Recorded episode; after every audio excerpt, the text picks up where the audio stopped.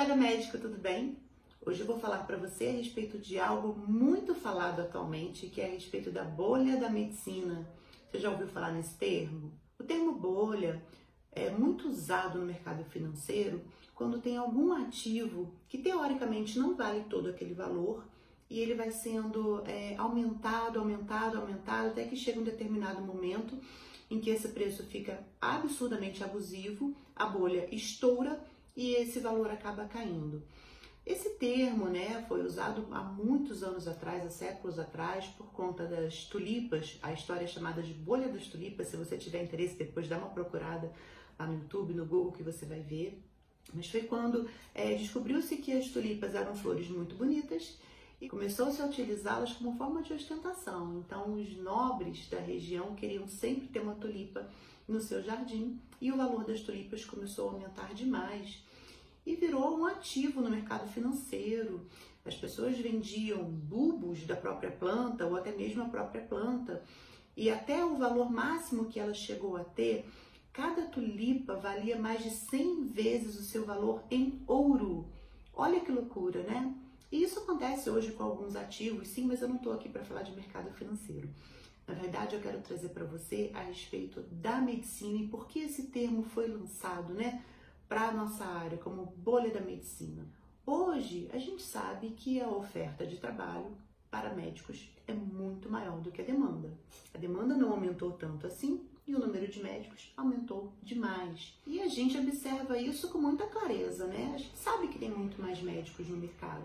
A oferta realmente ficou muito grande e com isso a gente vê o valor das consultas cada vez mais defasados, os valores dos plantões cada vez mais defasados, as consultas populares de 20 a 30 reais com atendimento médico, isso é algo realmente inadmissível.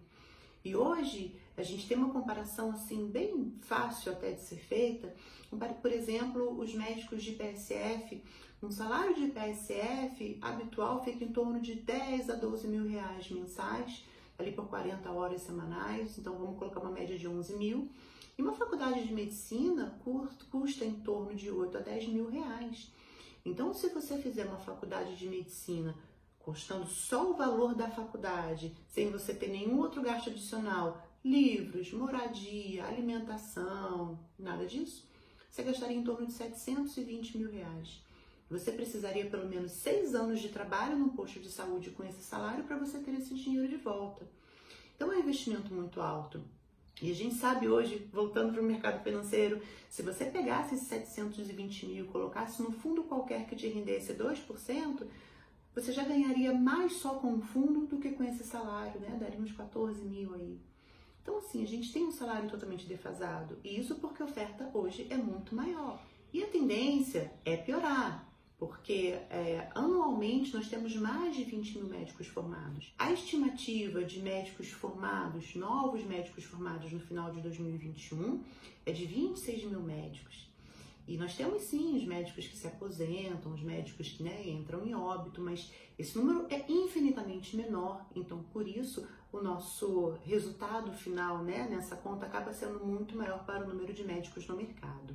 Só em 2019, nós tivemos 1.272 médicos que se aposentaram ou foram a óbito, mas assim, saíram do mercado, e 20.669 novos médicos no nosso mercado. Isso médicos com CRM, atuantes, tá, pessoal?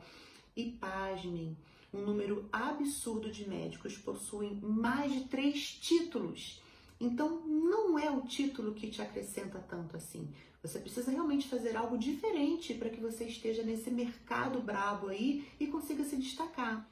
Esse censo, em que eu passo os dados para vocês, é o censo de 2020, é bem atualizado. E nesse censo mostra que nos últimos 10 anos houve um acréscimo de 124% nos médicos formados. O crescimento realmente foi muito grande. Outro dado interessante que o artigo fala é que nos últimos 50 anos, o número de médicos aumentou quatro vezes mais do que a população geral. Então, não tem que discutir, né, gente? Realmente a demanda não aumentou tanto assim e a oferta de trabalho sobe exponencialmente. E aí, uma notícia muito triste: que as mulheres médicas morrem até 10 anos mais cedo do que as mulheres uh, da população geral e os homens até 6 anos antes devido à alta carga de trabalho, alto nível de estresse, tudo aquilo que a gente já sabe. E aí eu vim falar para vocês de algo que não é novidade. A gente sabe que está cada vez mais apertada essa situação, mas você não precisa se adequar ao sistema. Você não tem que passar por tudo isso, você não tem que se submeter a salários ruins, trabalhando cada vez mais e sendo explorado. Você pode fazer o seu próprio horário, você pode atender até 30 horas semanais, ganhando pelo menos o que você ganha nos plantões, que é o que a gente estima por volta de 50 mil mensais.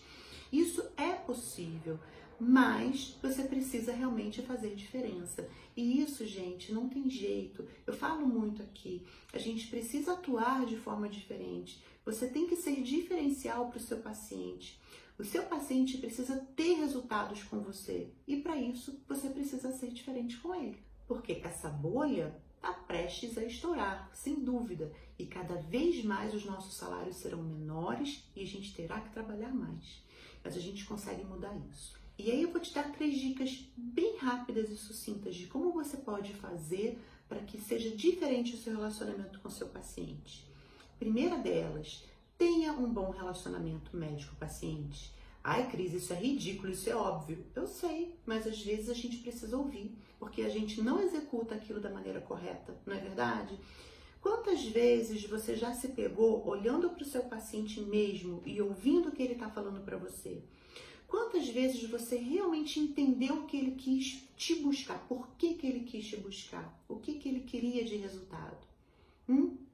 Eu acredito que se você vive essa correria, você vai dizer para mim que talvez não, que você não tenha feito isso muitas vezes, porque a gente escuta algumas coisas somente numa consulta de 5, 10 minutos, estourando 15 minutos ali, se o convênio te permitir ou se a consulta popular te permitir.